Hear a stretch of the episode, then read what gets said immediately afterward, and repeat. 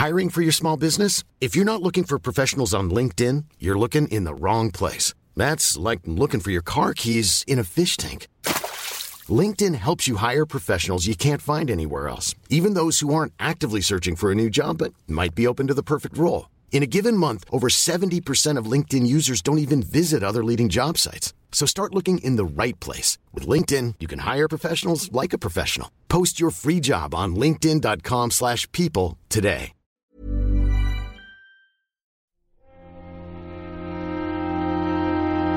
Esta generación, aunque ha sido la generación de muchas cosas,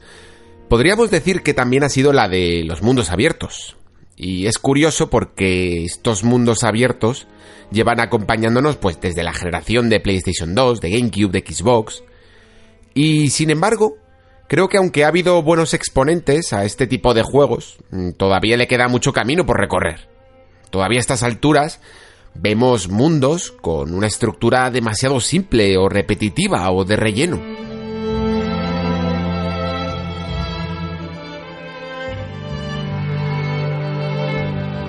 Por ejemplo, Race 2, que acaba de salir y que vamos a tener aquí en el Nexo, creo que es uno bastante bien claro de este mal endémico del género,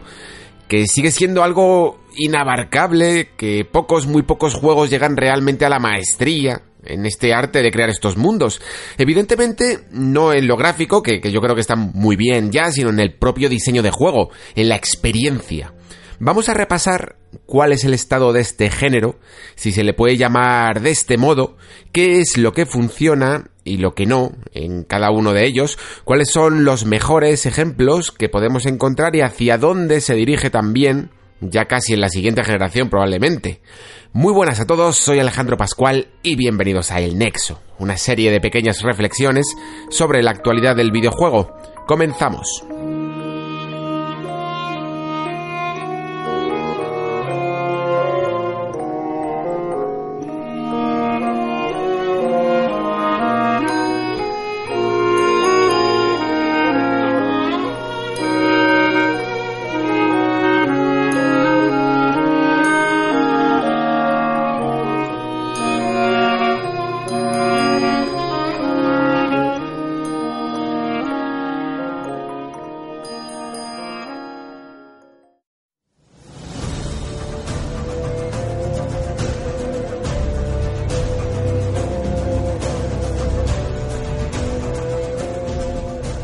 Mientras que estaba jugando a Rage,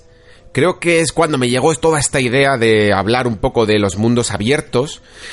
Y creo que una de las principales razones por las que me lancé también a mezclar, no solo hablar directamente de Rage, sino hablar también de este, de este tema en cuestión, es que me pareció casi un retroceso en cuanto a lo que habíamos visto en los últimos años sobre este tipo de juegos.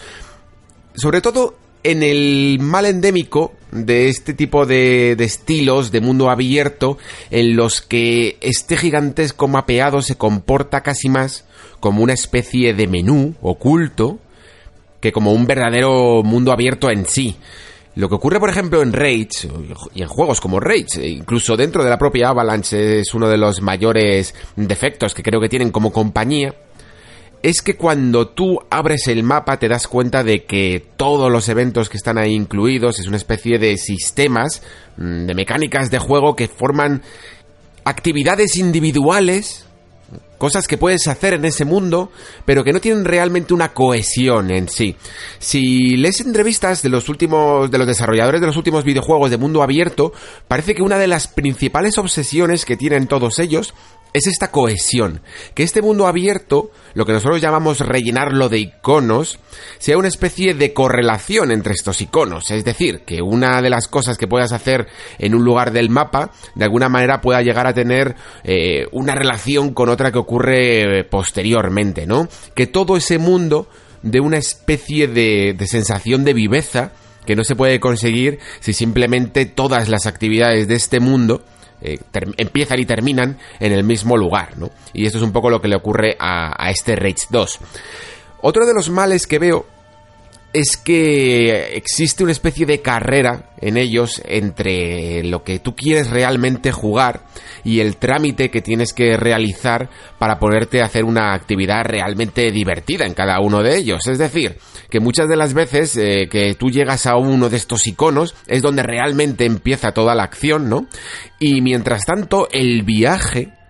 todo lo que ocurre antes de que mm, empieces esa misión es realmente, como digo, un trámite. Es una es un desplazamiento que tienes que hacer, es como si te vas a la playa y todo el viaje que tienes que hacer en coche eh, es un aburrimiento y es una espera que tienes que hacer hasta que realmente empieza la diversión que son tus vacaciones en la playa, ¿no? Pues es que los videojuegos no tienen que ser como este viaje de vacaciones, los videojuegos tienen que ser como un verdadero road trip como una sensación de que en todo momento te tienes que, te tienes que estar divirtiendo. Y creo que hay muy pocos juegos, aunque todos creo que son conscientes de ello, creo que hay muy pocos juegos que consiguen entender que el mundo abierto debe de ser un verdadero patio de recreo en lo que todo, incluso las distancias, tiene que jugar a tu favor.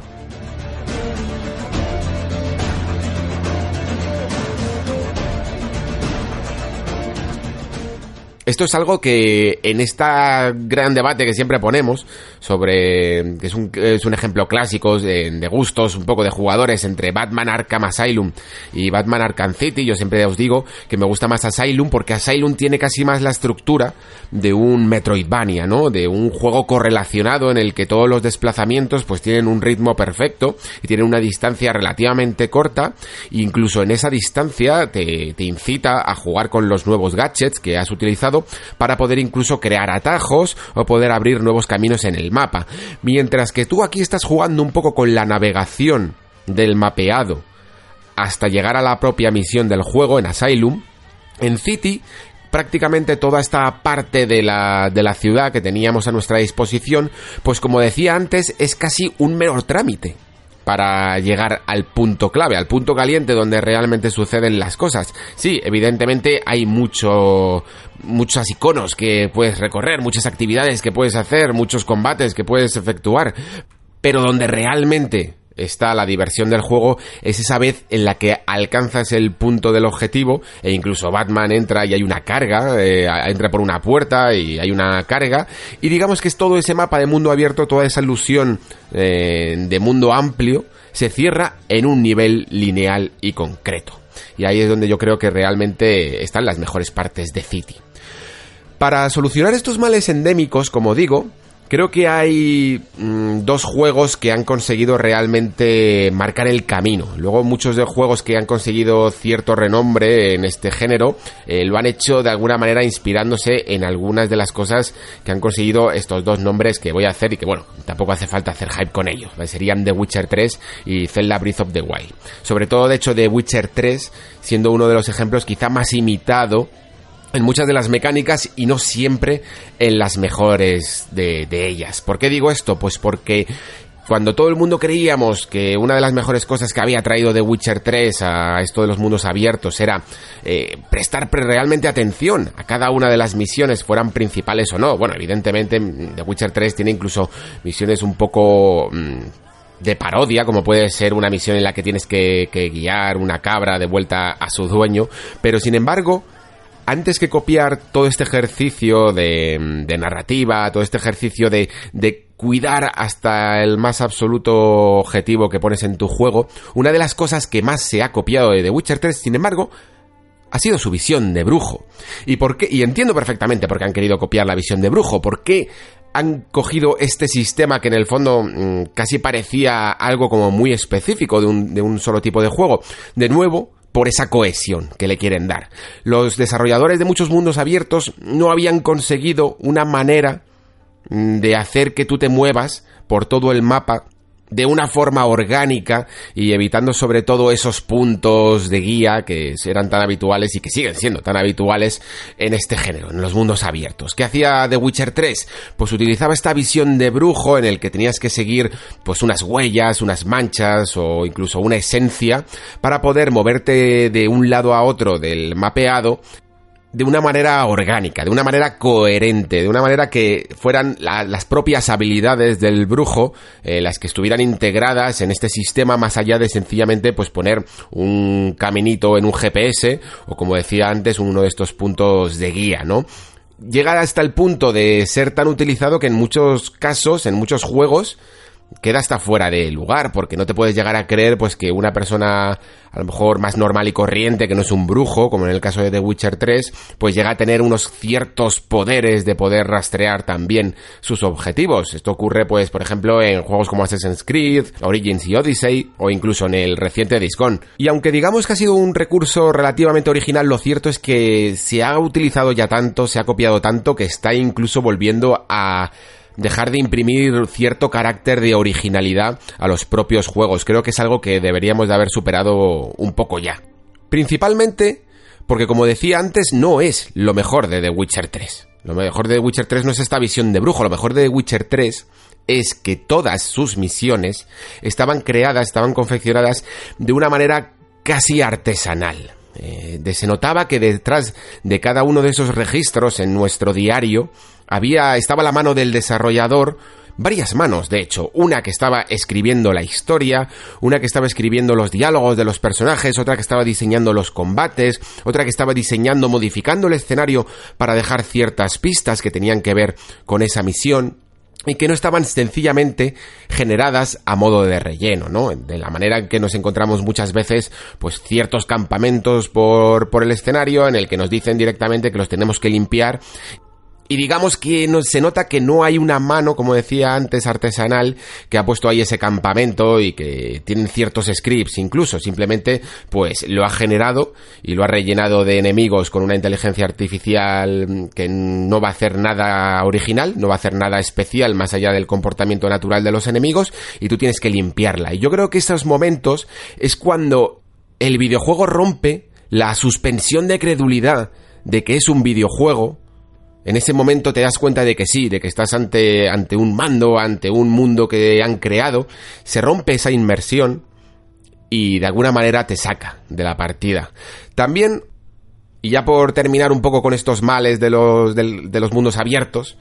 creo que quizá incluso el más importante de todos es esa necesidad que ha habido esta generación por, de alguna manera, alargar los juegos. Creo que hay una especie de choque de trenes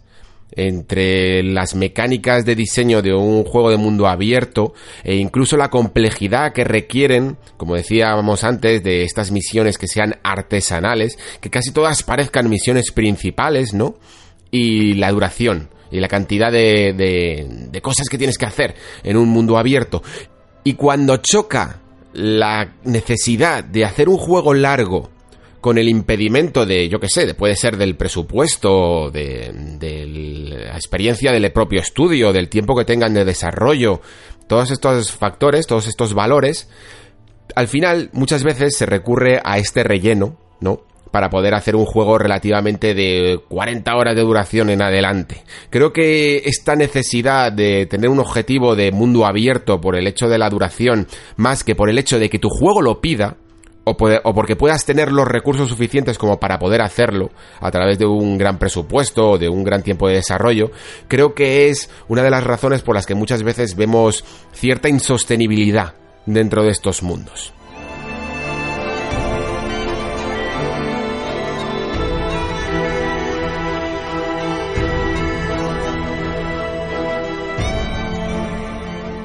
Como decía antes, creo que The Witcher 3 ha supuesto un punto de inflexión dentro de este género, eh, ya no solo por la visión de brujo, sino que principalmente por lo que comentaba antes de las historias. Las historias en The Witcher 3 son lo más importante. Creo que hay, de momento, se han descubierto como dos maneras de buenas de hacer un mundo abierto. Una de ellas sería sujeta en la narrativa cuanto más diálogo tengas, cuanto más historia tengas, cuanto más ambientación haya en ese mundo, más allá de lo visual, que realmente puedas eh, coger de la mano a un jugador y llevarle por todo el mundo a través de, la, de conocer a diferentes personajes, a diferentes historias,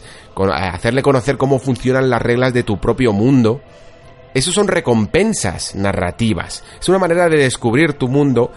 a través de la narración. Pero es que además creo que The Witcher 3, y creo que hay un debate que, que más o menos ya se ha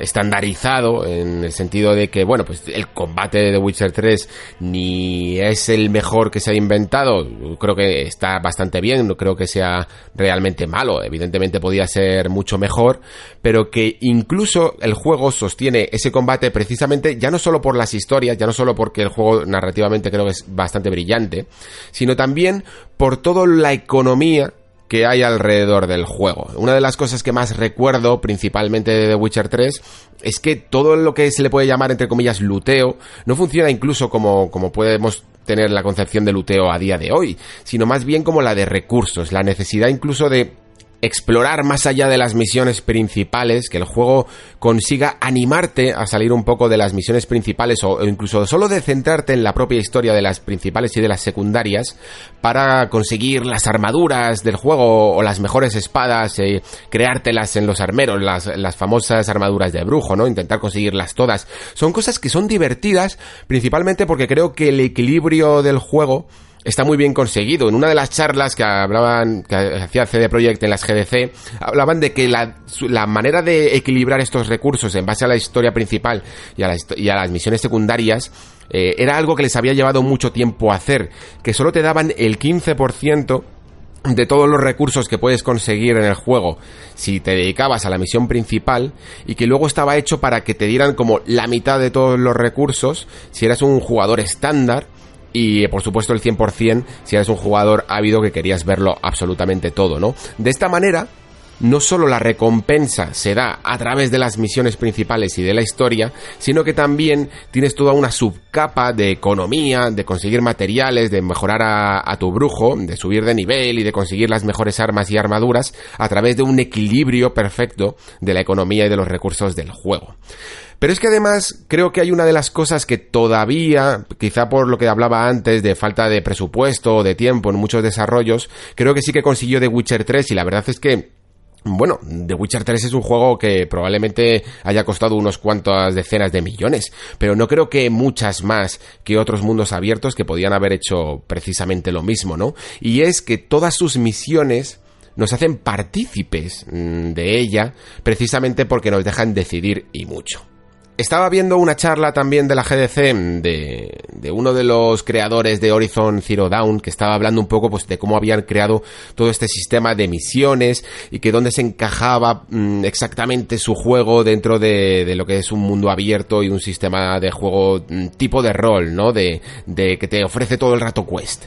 Y decían que el suyo era un sistema relativamente estricto, pero que daban ciertas eh, facilidades y, y, cierta apertura al jugador a la hora de tomar ciertas decisiones. Te ponían como ejemplo, pues, una misión muy básica, la, la, cuento por ejemplo, en la que teníamos que limpiar una zona de un tipo de, de enemigo que estaba mm, acabando con todos los recursos del, del lugar, ¿no? Y nos habían pedido, por favor, que las liberáramos. Y una vez que que limpiábamos toda esa zona, nos encontrábamos después con el siguiente escenario, que sería acabar con el enemigo final, que podría ser la reina de, todos estos enemigos, y que teníamos una conversación con ella, podíamos acabar con ella y entonces volvíamos de nuevo al pueblo que nos había dado la misión y la completábamos. Y toda esta ramificación de decisiones pues podía derivar en que a través de una conversación con la reina pues evitábamos el conflicto, ¿no? Evitábamos tener que acabar con con ella y con todos sus secuaces y directamente se iban de las tierras y de esa manera también se terminaba la misión. Incluso en el ejemplo de Horizon, que yo lo he jugado y básicamente funciona así, siempre suele haber como una ramificación en dos o como máximo en tres decisiones que puedes tomar eh, y que una suele ser de hecho normalmente o no aceptar la misión directamente o abandonarla y no, y no terminaba de salir de, ese, uh, de esa estructura. Sin embargo, en The Witcher 3 sí que es cierto que una de las razones por las que ha sido tan famoso, por ejemplo, una misión como la del varón sanguinario, es precisamente porque estas ramificaciones se enredan entre sí, crean una cantidad de, de, opciones que puede elegir el jugador en base a las decisiones que haya tomado o incluso en la forma de jugar que tenga o la propia personalidad que quiera hacer que tenga el brujo, que es realmente interesante y que sobre todo debe de ser un completo caos para conseguir mantener a lo largo de un juego que puede llegar a durar más de 100 horas. Y creo que esta magia, creo que esta forma de hacerlo eh, es dura, es casi un trabajo de chinos, pero que sobre todo funciona porque ha conseguido por primera vez para mm, lo que yo creo, vamos, em, adaptar el concepto de RPG clásico, el que conocíamos un poco de Baldur's Gate, ¿no? De este tipo de juegos, a un juego de una alta producción.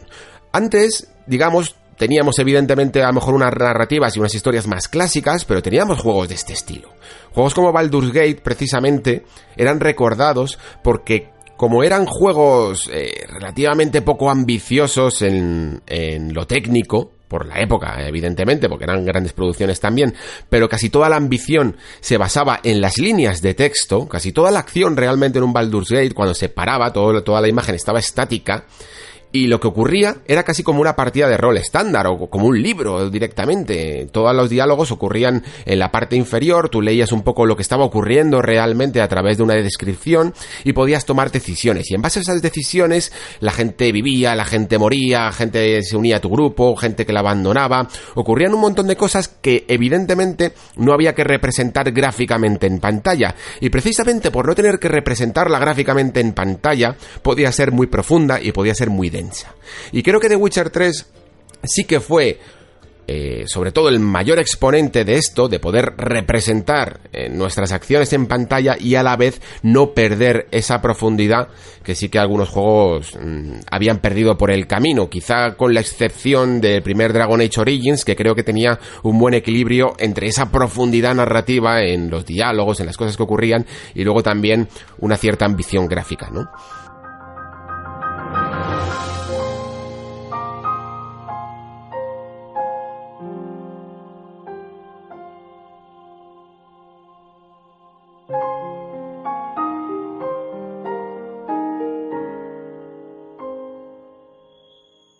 El segundo ejemplo de, un juego de mundo abierto que ha intentado salir de esos valores tradicionales de mundo llenos de iconos, que evidentemente de esos tenemos un montón de ejemplos, y también han hecho sus cosas bien, evidentemente, han, aportado mecánicas. Como digo, el, siguiente juego en aportar un poco más de originalidad y de creatividad en ello, yo creo que ha sido The Legend Zelda Breath of the Wild, evidentemente. Seguro que todos lo tenéis en la cabeza. Principalmente porque Zelda hace todo lo contrario a The Witcher 3. Si The Witcher 3 lo apuesta todo por la narrativa, lo apuesta todo por un poco esa evolución, como decía, del, del RPG tradicional de ordenador, sobre todo, que, que ha conseguido evolucionar a, a, través de la técnica, Breath of the Wild directamente hace un borrón y cuenta nueva con todas las mecánicas. Decide evidentemente inspirarse en muchas de muchos de estos juegos, de hecho sus propios desarrolladores hablan pues de su inspiración en algunos juegos de Ubisoft, en el propio The Witcher 3, en algunas cosas de Minecraft, pero sobre todo yo creo que coge un lienzo en blanco y lo pinta de una manera que a nadie se le había ocurrido principalmente quizá por esa persecución del realismo que tienen generalmente todos los mundos abiertos, ¿no? Zelda nunca basa sus mecánicas principales, su, planteamiento principal en el realismo y por ello muchas veces se permite incluso ser más realista que, estos, eh, que estos otros ejemplos, ¿no? Lo vemos sobre todo en todo ese sistema de físicas que muchos juegos directamente ignoran, o sea, todo el mundo es increíblemente espectacular, pero no puedes interactuar absolutamente con ellos. ¿no? Si disparas a un árbol, pues lo, mismo se cae, pero lo, probablemente después desaparece. Si tú utilizas un hacha contra un árbol en celda, lo más probable es que ese árbol puedas crear un puente en el río para poder pasar en el momento justo, porque además el, tronco del árbol se lo está llevando la corriente del río y luego incluso lo puedes quemar y a través de, quemarlo eh, alcanzar un campamento enemigo y, y, prenderlos todos en llamas, ¿no? O sea, puedes hacer un montón de cosas por gracias a estas físicas, porque principalmente además no se detiene en las propias físicas, sino que utiliza las físicas como estados alterados de los objetos. Es lo que ellos llaman una especie de sistema mundo abierto químico, creo que lo bautizaban en una de sus charlas. Es una especie de manera en que cada objeto puede tener un estado alterado de electricidad, de fuego, de agua y en base a ello crear infinitas, infinitas posibilidades. Yo creo que esto es algo maestro, algo que parece tan evidente que es raro que nunca, que, parece que siempre ha estado ahí, ¿no? Y que es raro que nadie lo haya utilizado, pero que tienes que tener un poco la, la conciencia mm, limpia por decirlo así, ¿no? Eh, saber dónde están tus inspiraciones y saber dónde está también tu creatividad para poder generarlo como núcleo de tu propio juego. Pero aparte de esto, que siempre ha sido una de las mejores facetas de Zelda, evidentemente, pero creo que no es la principal, sobre todo en el diseño de mundo abierto. En eh, la principal de, eh, su principal diseño de mundo abierto creo que es que los objetivos nacen no de una de un HUD, de la interfaz del, del juego, sino del propio jugador. Los objetivos los marcas tú. Esto se nota claramente cuando subes una de estas torres, declara inspiración de hecho en, Ubisoft, eh, eso está bien, coges hasta, hasta cierto momento, pero en vez de desbloquear todos los eh, objetos, todas las eh, actividades que puedes hacer en el mundo abierto, lo que haces es que dejas que el jugador pueda utilizar a través de unos prismáticos su propia vista, su propia curiosidad, para marcar los puntos calientes, los puntos que parecen curiosos dentro del mapa y puede que haya algo ahí y puede que tampoco sea tan importante y sobre todo puede que en el camino ocurran muchas aventuras, ¿no? Eh, por ejemplo, Mark Brown lo ponía muy claro este ejemplo en uno de sus vídeos diciendo que, que cuando en Zelda veía algo a lo lejos, siempre había una recompensa al final del camino. Si marcaba ahí un punto, siempre que llegaba a lo lejos, pues veía, veía algo que, una nueva espada o un nuevo poder o conseguía algo que lo ayudaba en la aventura, mientras que si veía algo curioso en un juego como por ejemplo Horizon Zero Dawn a lo lejos, muchas veces simplemente era pues decorado del escenario, a lo mejor era una máquina de estas rotas, cubiertas de nieve, pero que realmente, aunque llamaba la atención visualmente, pero ni siquiera podías acceder a ella, ¿no? Creo que esta curiosidad inherente que tienes a la hora de jugar a Zelda Breath of the Wild es muy difícil de conseguir y sobre todo es muy difícil de conseguir si basas tu juego en una especie de mm, RPG moderno, ¿no? Dentro de las progresiones de estos juegos digamos que existe la clásica sería la de valores numéricos, ¿no? Tu, jugador, tu personaje sube de nivel, tus armaduras se mejoran, tu espada también sube de nivel, consigues mejores materiales, todos son números, números y experiencia que vas subiendo, vas subiendo y cada vez es mejor. Por lo tanto, te consigue eh, animar a hacer misiones cada vez más difíciles o a acceder a zonas cada vez más difíciles. Sin embargo, la progresión de un Zelda aunque hay ciertas representaciones numéricas, pero son muy leves, se basa sobre todo en la utilidad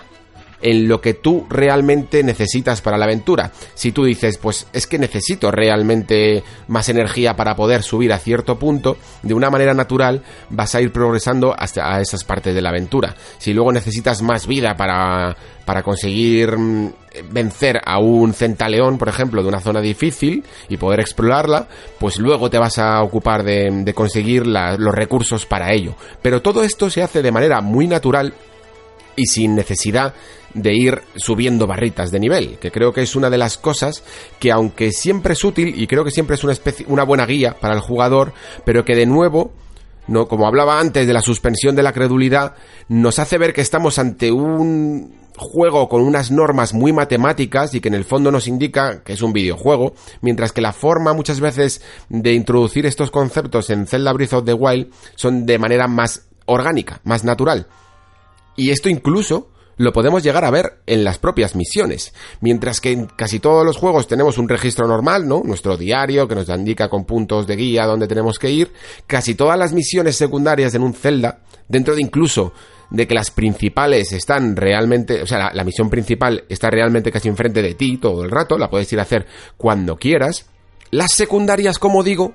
se basan casi en acertijos. Son como pruebas pequeñas que puedes, de pruebas de ingenio que tienes que, que solucionar si realmente quieres, quieres cumplirlas. Y creo que ese ejercicio también de recompensa al jugador por, por pensar un poquito y no solo seguir puntos fijos en el mapa es otro de los grandes aciertos. Pero es que incluso dentro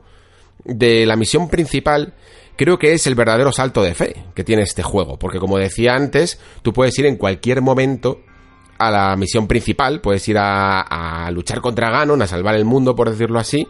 pero lo que el juego te insta todo el rato y tú aceptas también de manera natural es que te tienes que preparar para ello. Mientras que en otros juegos, digamos que tú tienes la misión principal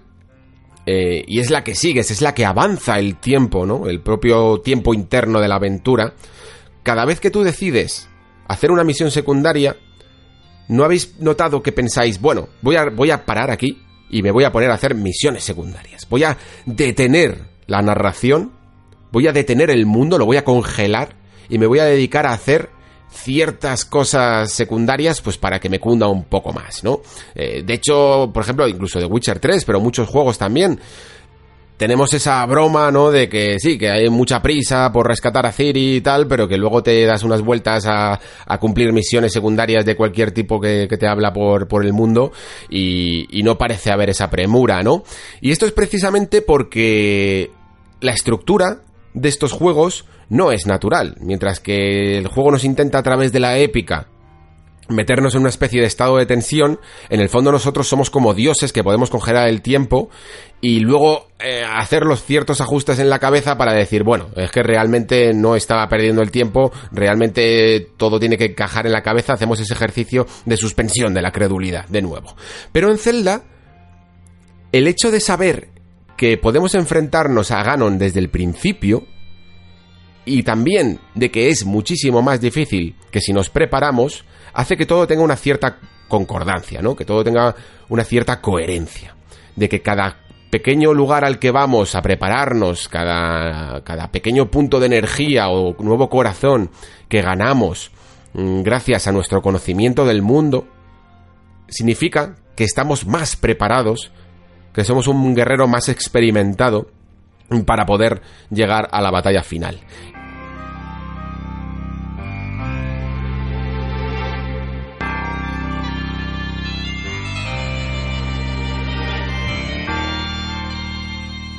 esta cohesión yo creo que es clave y que es una de las cosas que deberían de atribuir casi todos los mundos abiertos. Me estoy acordando, por ejemplo, ahora de, de Subnautica, que también juega con esta necesidad de irse acercando al núcleo del planeta. Subnautica ya sabéis que es este juego en el que es un planeta alienígena, mm, todo lleno de océanos y que tenemos que ir cada vez más a las profundidades para descubrir un misterio. Y esa necesidad de saber qué misterio hay y cómo llegar sobre todo a una profundidad cada vez mayor,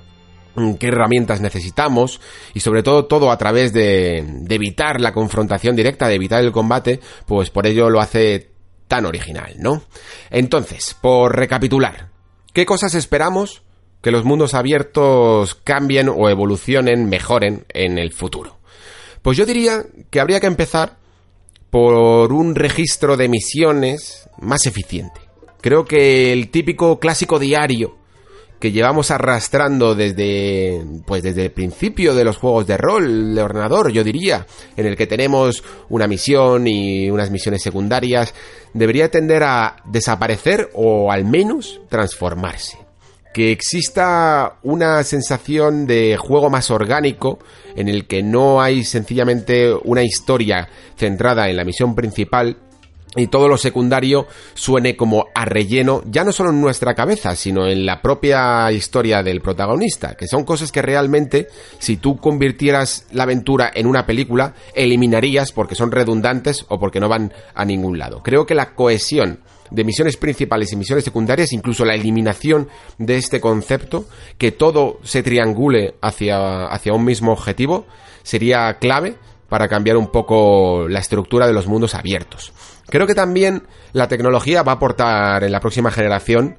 mm, un buen salto. Por ejemplo, ¿recordáis lo que se decía con los SSD en Spider-Man? No lo de las cargas de a la hora de teletransportarse, sino que la propia velocidad de Spider-Man a la hora de, navegar por las ciudades era lo máximo que podían conseguir sin que notaras cierto truco, eh, cierto popping descarado ya o, ciertas ralentizaciones como las que le acusaba yo a, a Days Gone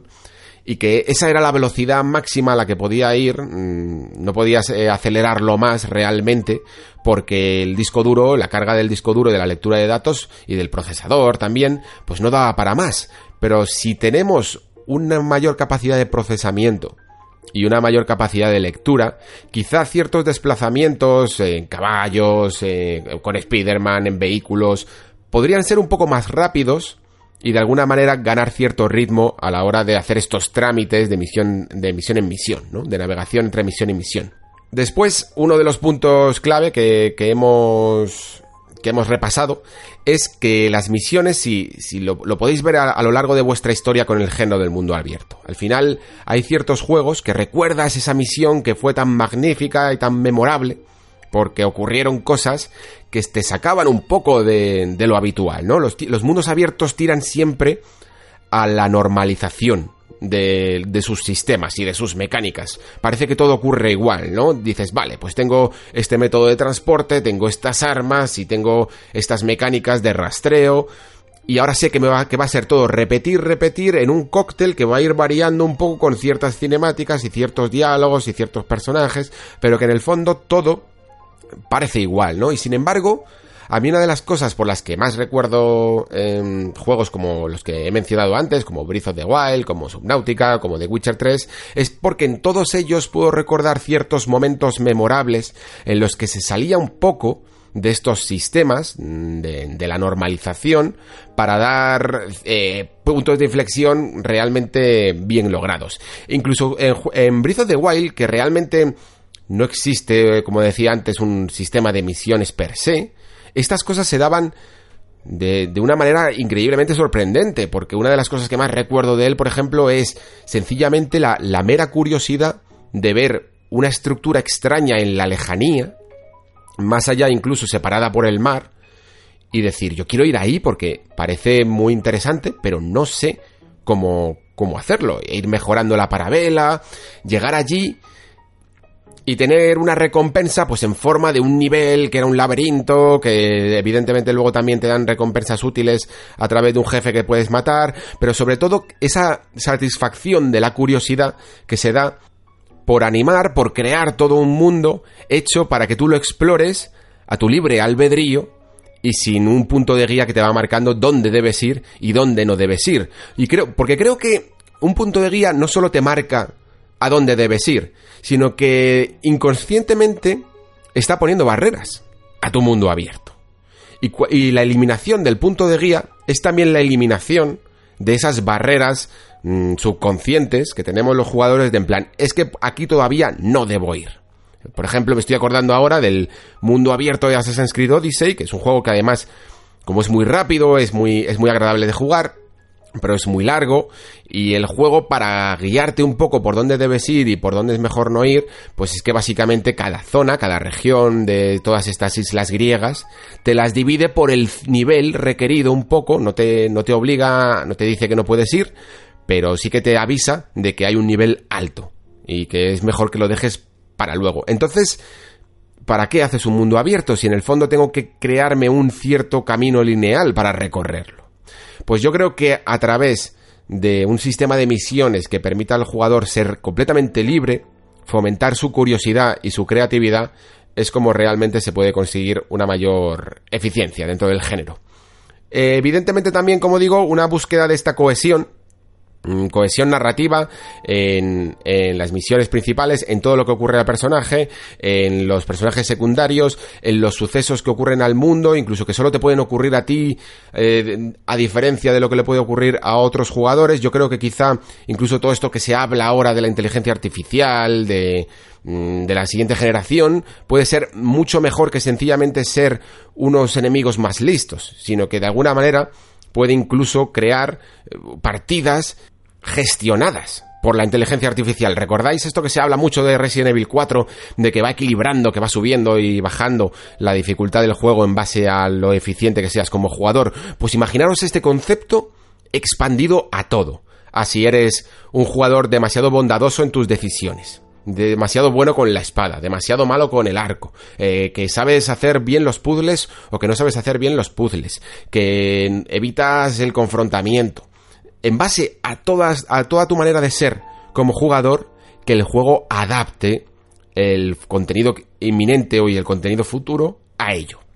Creo que es algo que tendría unas posibilidades increíbles. Mm, no sé si es demasiado soñar con ello, pero creo que es algo que se podría conseguir una vez que el techo gráfico, tecnológico, mm, demos un poco con, él, no haga falta eh, añadir más realismo en ello y los desarrolladores se puedan concentrar en otras formas de añadir este realismo a través de sistemas, mecánicas de juego e inteligencia artificial. Creo que además eso eh, iría eh, naturalmente a favor de la cohesión esa que hablaba antes, de, de conseguir que todo tu mundo respire viveza y todas las acciones que hagas en él tengan realmente un impacto.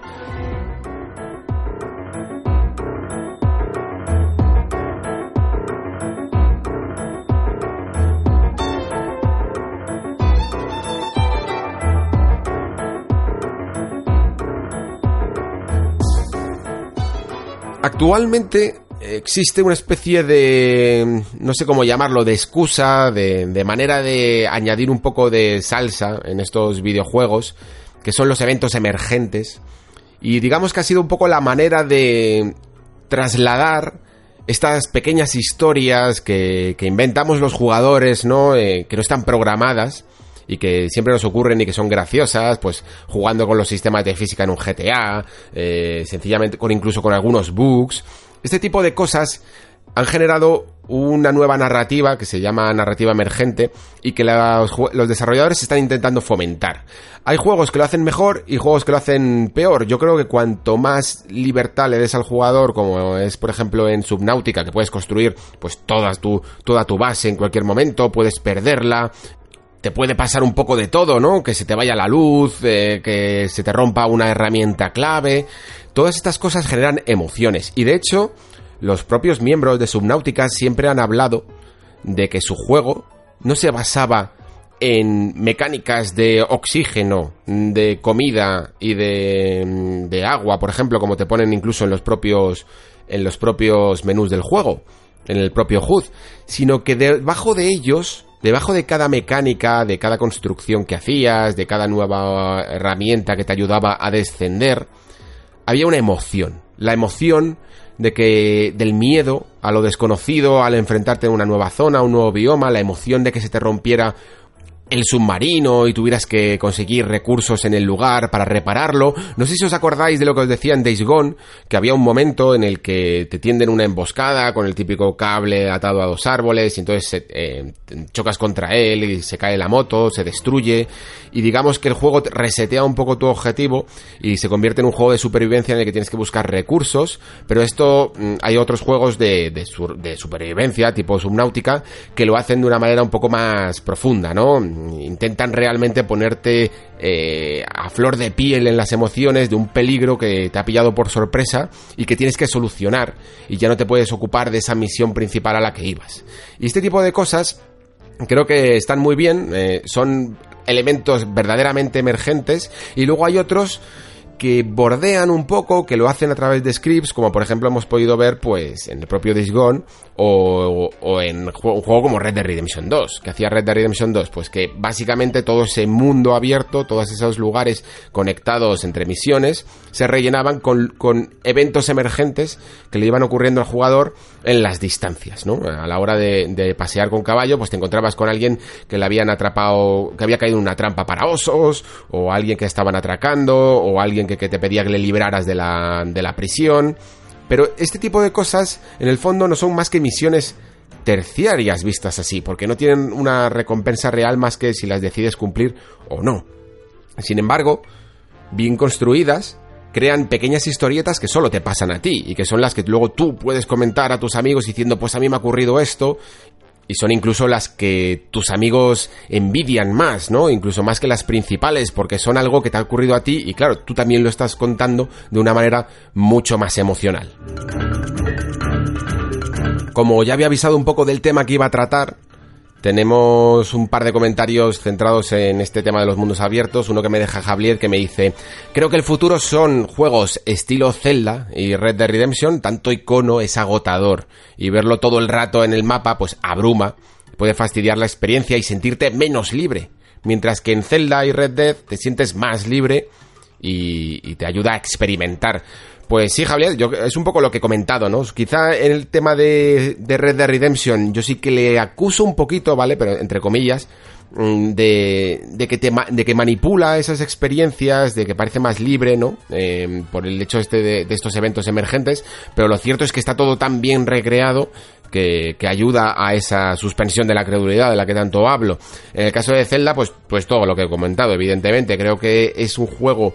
que es desde, que desde cero crea cosas tan innovadoras que no sé cuántos juegos los va, lo va a conseguir replicar.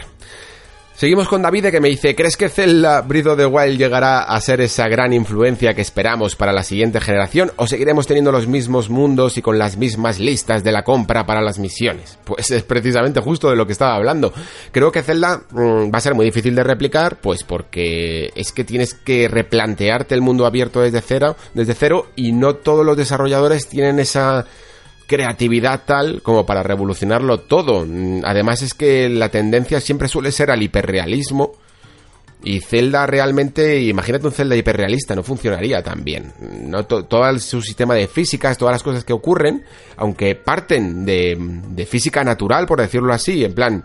Sí, evidentemente con, con, aire caliente te puedes elevar, pero, pero no, a esa, no sencillamente con una hoguera. Necesitas un tipo de aire caliente con una fuerza predeterminada para poder subir tu parabela, por decirlo así, ¿no? O sea, eh, el, el juego modifica las reglas de la naturaleza para hacerlas un poco más exageradas y para ello tienes que apostar también por un estilo poco realista. Y creo que a otros géneros, a otros juegos de mundo abierto les cuesta no apostar por el por el no realismo. Es algo es algo bastante curioso. Y en cuanto a lo de la lista de la compra para las misiones, que me parece una buena manera de definirlo, la verdad, creo que va a haber muchos juegos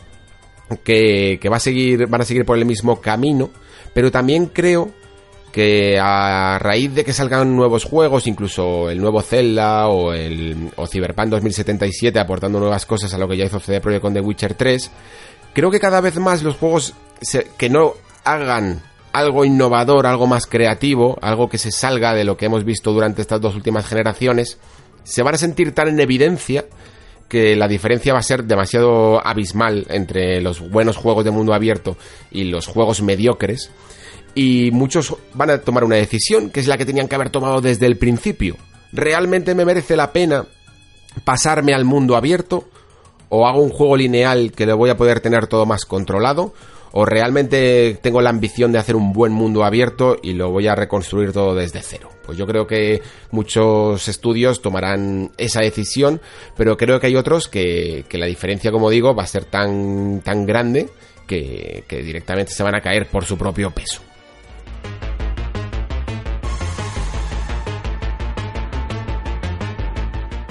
Uno de estos juegos en los que creo que el mundo abierto le sienta casi hasta, no, no, sé si mal, pero de una manera que lo retrasa incluso del momento en el que ha salido de la generación es este Rage 2, que simplemente porque ya me estoy yendo de tiempo, le vamos a dedicar unos minutitos para hablar de él. Y es que ha sido un poco el que me ha traído este debate a colación porque cuando me he enfrentado a él, a pesar de que me lo he pasado realmente bien, porque creo que todo lo que tiene que ver con, con disparar en un juego de software es increíblemente divertido, es como, yo que sé, es como un es como el Tetris. Da igual que juegues al Tetris 99, que al Tetris Effect, que al Tetris de la Game Boy, es Tetris y te lo vas a pasar bien, y siempre te lo vas a pasar bien. Pero a la hora de mezclarlo con el mundo abierto, que era la tarea pendiente que tenía Rage, eh, del primer Rage, vaya, creo que no se ha sabido hacer mm, bien, principalmente porque Avalanche es que no quiere salir, no sé si no, sabe o no quiere salir de la estructura o del concepto que ellos tienen de mundos abiertos, ¿no? Que ellos lo consideran como sandbox en el sentido de, sí, de, de patios de recreo en el que puedes hacer mmm, todo tipo de cosas, pero es que dentro de ese todo tipo de cosas mm, es casi como una frase hecha. Realmente no se puede hacer nada. No hay orquesta, no hay director de orquesta. Está toda la orquesta ahí puesta y no hay nadie que la dirija, no hay nadie que programe que los violines tienen que entrar ahora y después tiene que entrar el contrabajo y luego los instrumentos de viento y luego todos a la vez. No ocurre eso. Todo ocurre de uno en uno. Si quieres una misión de conducción, vas a tener una misión de conducción de principio a fin. Si quieres una misión de disparar mmm, contra bandidos, vas a tenerla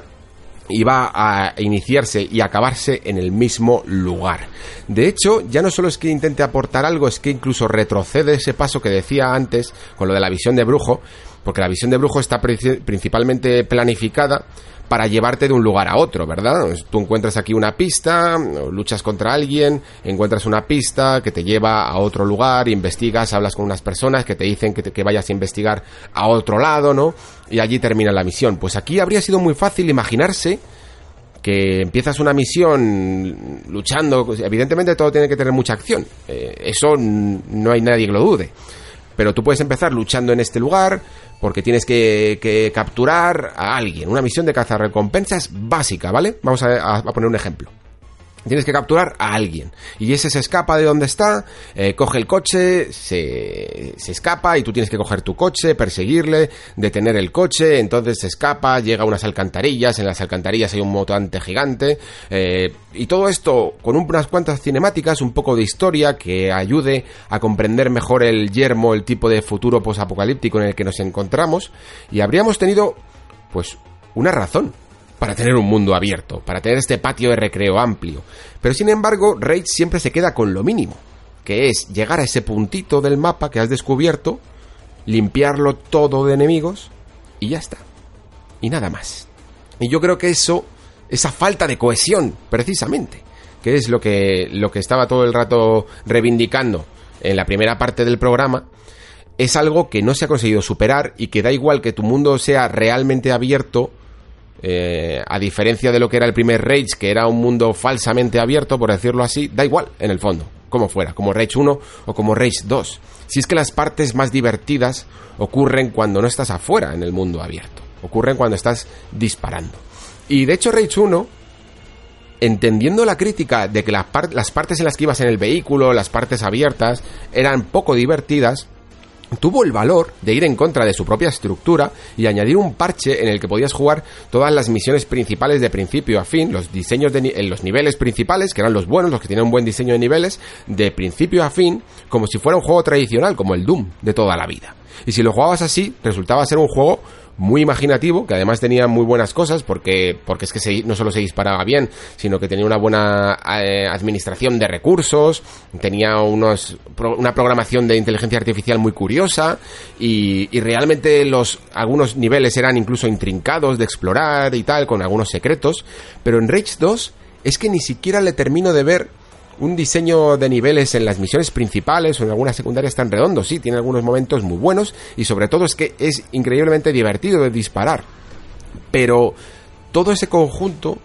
termina siendo algo genérico, algo falto de ideas, probablemente por la parte de Avalanche sobre todo, y porque al, final es que de software, pues es que creo que habrá pues entre 4 a 10 programadores o, diseñadores para la parte del gameplay y poco más. Sin embargo, yo creo que todas las franquicias de software se han adaptado francamente bien a los nuevos tiempos. Yo creo que Doom, precisamente, creo que ese hasta el mejor ejemplo de todos, eh, no solo es que se disparara bien, es que tenía recuperaba toda la esencia de lo que era Doom y dentro de esa esencia, no era solo disparar. Los primeros Doom, Doom 1, Doom 2, eh, tenían un gran diseño de niveles y soportado por este sistema de buscar la llave que te hacía explorar hasta el mínimo, hasta el más pequeño rincón del escenario y en su momento lo hacía muy bien, la verdad. Luego Doom 3 lo, llevó un poco a términos más narrativos y creo que también, y, de, terror, evidentemente, y lo hacía muy bien. Los nuevos Wolfenstein lo que hacen, aparte de saber disparar bien, es apoyarse en una narrativa um, interesante, cinemáticas, te puede gustar más o te puede gustar menos la, la historia del Wolfenstein, pero digamos que toda esa ambientación de que los nazis han ganado la Segunda Guerra Mundial está muy bien recreada y toda la historia personal de Blazkowicz, que la están llevando incluso eh, bien, incluso dentro de sus propias expansiones, pues está bien. Y luego, por ejemplo, Quake, pues han dicho, bueno, pues como ya tenemos dos juegos mm, centrados más en el, en el single player, pues vamos a hacerlo exclusivamente multijugador. Y Rage tenía que combinar eh, esa buena sensación de los disparos con el mundo abierto y yo creo que se ha quedado en lo mínimo. Quizá es que eh, Software ha escogido un compañero de fatigas que no era el adecuado, que es Avalanche, porque ya sabemos todos que Avalanche, pues sí, sabe hacer eh, mundos abiertos eh, vistosos, relativamente atractivos. Y la verdad es que la paleta de colores y la, manera, y la forma en la que recorremos todos los biomas de Rage 2 está, está bastante bien. La progresión de las armas y de las cosas que podemos ir mejorando de las habilidades está también muy bien. Pero luego a la hora de generar contenido para ese mundo abierto, pues yo creo que falla estrepitosamente.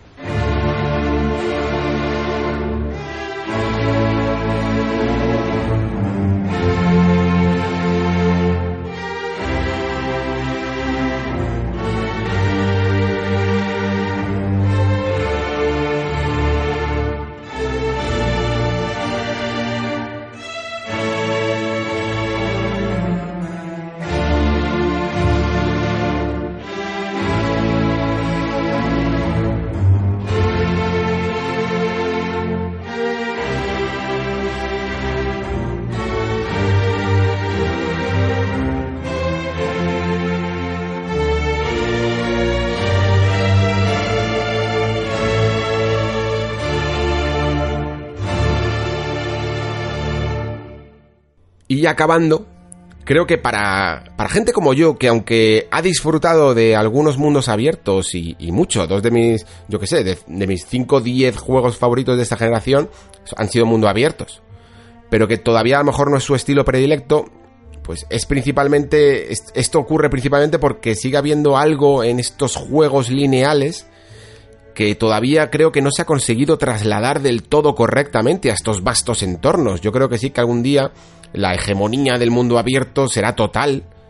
Mm, bueno, espero realmente equivocarme porque me siguen gustando los juegos abiertos, pero que creo que realmente tendrán esa brillantez que tienen los diseños lineales o los de estilo Metroidvania, que sí que creo que han alcanzado su cenit. Los mundos abiertos creo que todavía no lo han conseguido. Todavía veo algo de, de trámite, por decirlo así, en las enormes distancias a recorrer desde que sucede algo realmente divertido en un mundo abierto hasta la siguiente parte en la que te estás divirtiendo al 100%. Mientras que en muchas ocasiones en un juego lineal mm, yo todo el rato creo que me estoy divirtiendo precisamente porque el ritmo está más comprimido, porque el juego es capaz de seleccionar lo mejor de sí mismo, los mundos abiertos todavía incluyen una especie de relleno, ¿no? En ellos. Creo que esta generación ha habido un debate interno en los estudios entre esta manía de de esta manía por hacer juegos largos, ¿no? Por el hecho de llegar a una cuota de horas y el propio diseño de videojuegos de toda la vida choca eh, por intentar sostener toda la experiencia. Creo que se puede conseguir un, un, pacto entre, entre estos dos aspectos, tener un buen juego, un juego largo y un buen diseño, porque ahí tenemos ejemplos con los que he citado en este programa que han conseguido a mí divertirme por lo menos durante decenas de horas. Pero para ello quizá hay que abandonar las viejas estructuras de los mundos abiertos, inventar nuevos sistemas pues, que sean capaces de sostener toda esta duración, como por ejemplo he hablado antes en el caso de The Witcher 3 con la narrativa, o en el de Zelda con las físicas y esa sensación de descubrimiento. Cuando casi todos los desarrolladores consigan que las distancias no sean solo un trámite, que de verdad tengan una justificación más allá de hacer tu juego más largo, pues estaremos hablando de que el género ha alcanzado ciertos objetivos. Yo creo que cuando más o menos de la lista que he puesto para el futuro se cumpla, aunque sea la mitad, ya estaremos por el camino correcto. Quizá lo veamos la generación siguiente, pero hasta entonces sí que me gustaría que la elección de que tu juego, la elección que tienen que hacer los desarrolladores, de que tu juego sea mundo abierto o no, obedezca a una necesidad real de la experiencia, más que simplemente apelar a cierto público o a ciertas modas.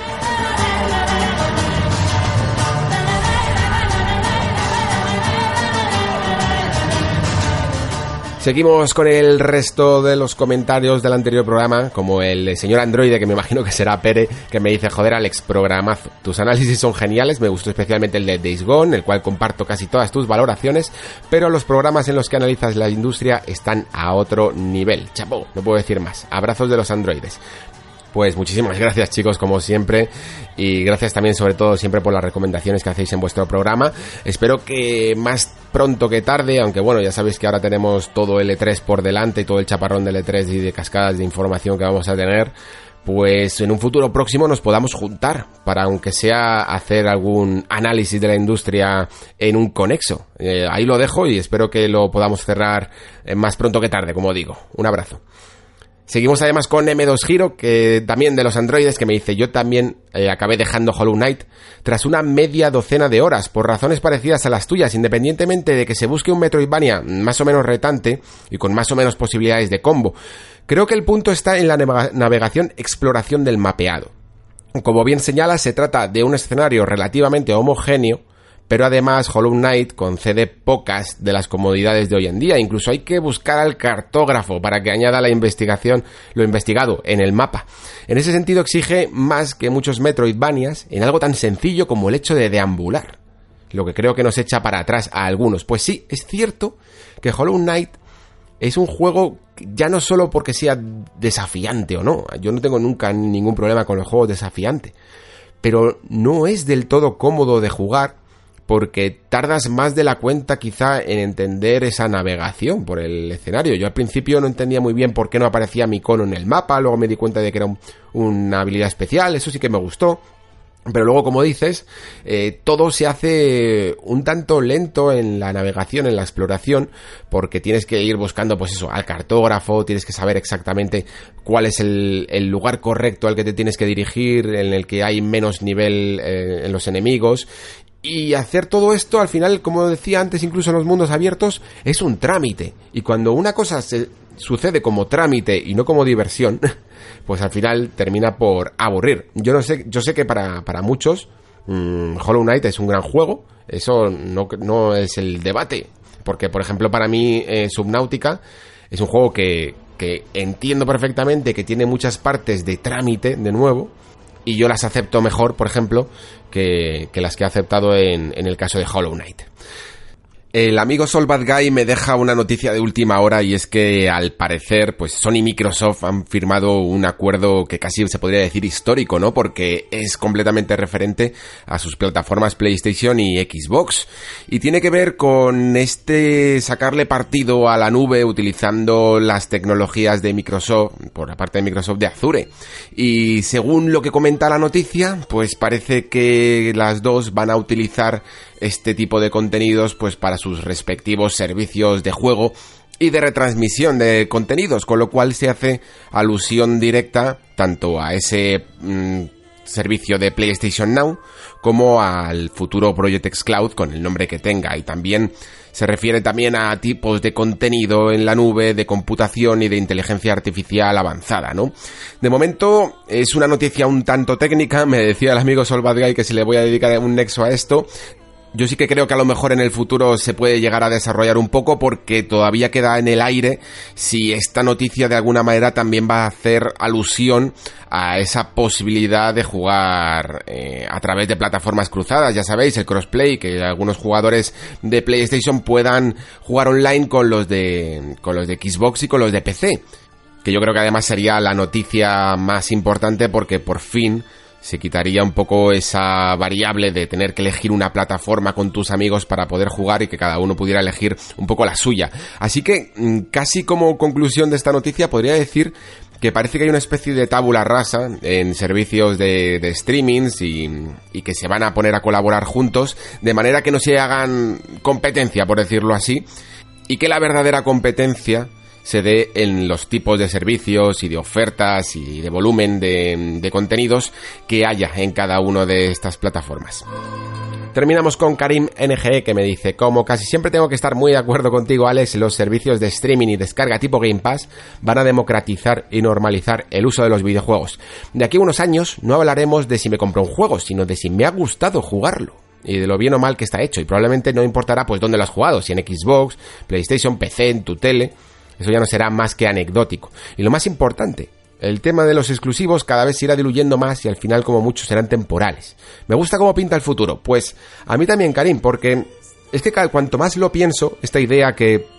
que solté así un poco, que se me había ocurrido un poco de rebote, sobre, sobre los nuevos servicios un poco de suscripción, tipo Game Pass, es que quizá el principal objetivo que tenemos que tener es atraer a más público, evidentemente, pero para atraer a más público es bajar los precios. Conseguir que todo el mundo acceda de una manera más fácil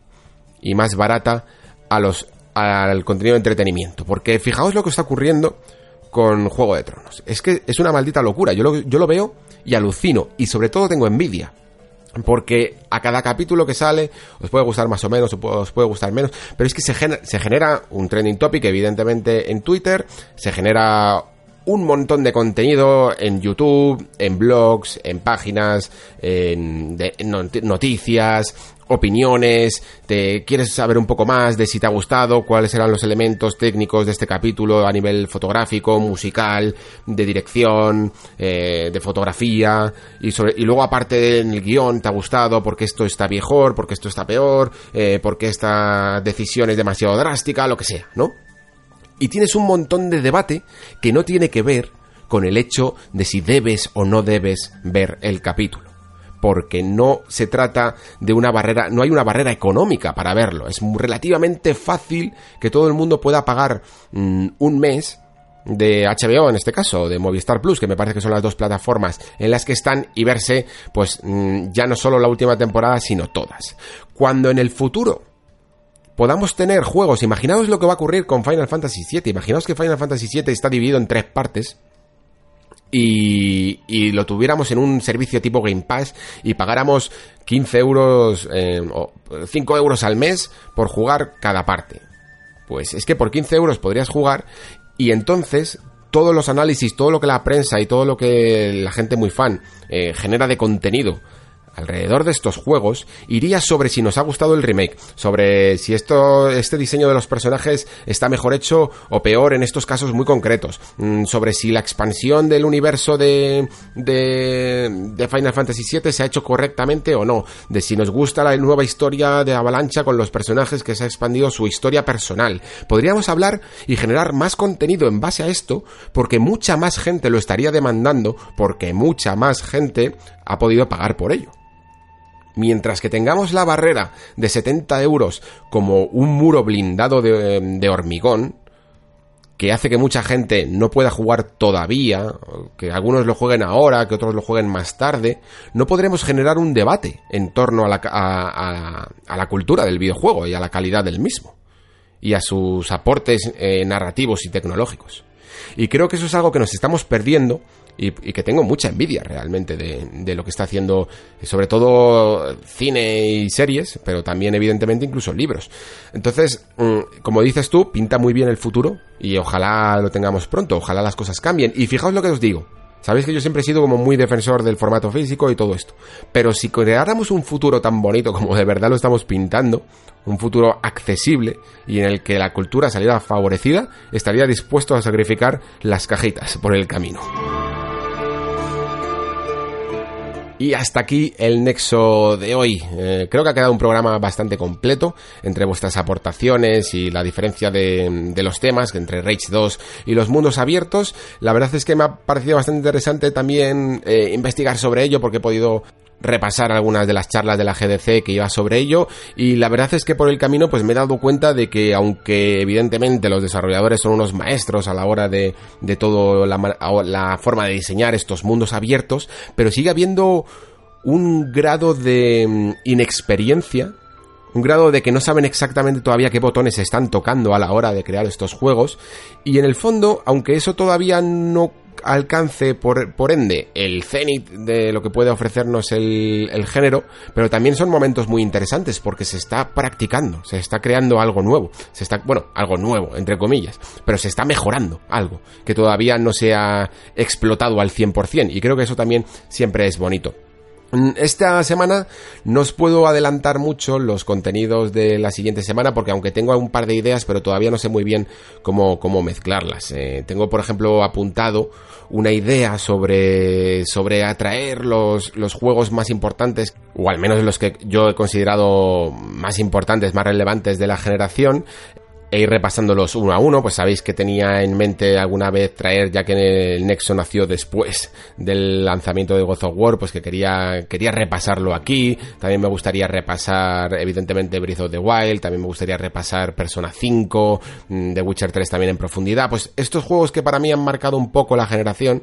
eh, traerlos eh, mientras que dura la generación, hasta, hasta el año que viene. Pero luego también tengo ahí ese pasado, presente y futuro de Nintendo que tengo que terminar y todo esto antes de que nos pongamos rumbo al E3.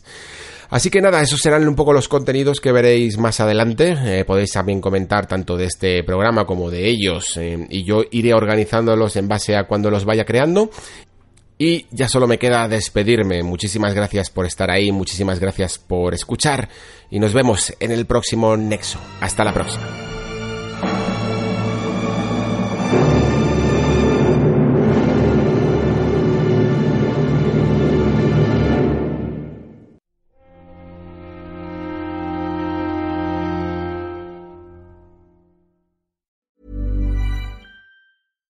Hi, I'm Daniel, founder of Pretty Litter. Cats and cat owners deserve better than any old fashioned litter. That's why I teamed up with scientists and veterinarians to create Pretty Litter. Its innovative crystal formula has superior odor control and weighs up to 80% less than clay litter. Pretty Litter even monitors health by changing colors to help detect early signs of potential illness. It's the world's smartest kitty litter. Go to prettylitter.com and use code ACAST for 20% off your first order and a free cat toy. Terms and conditions apply. See site for details.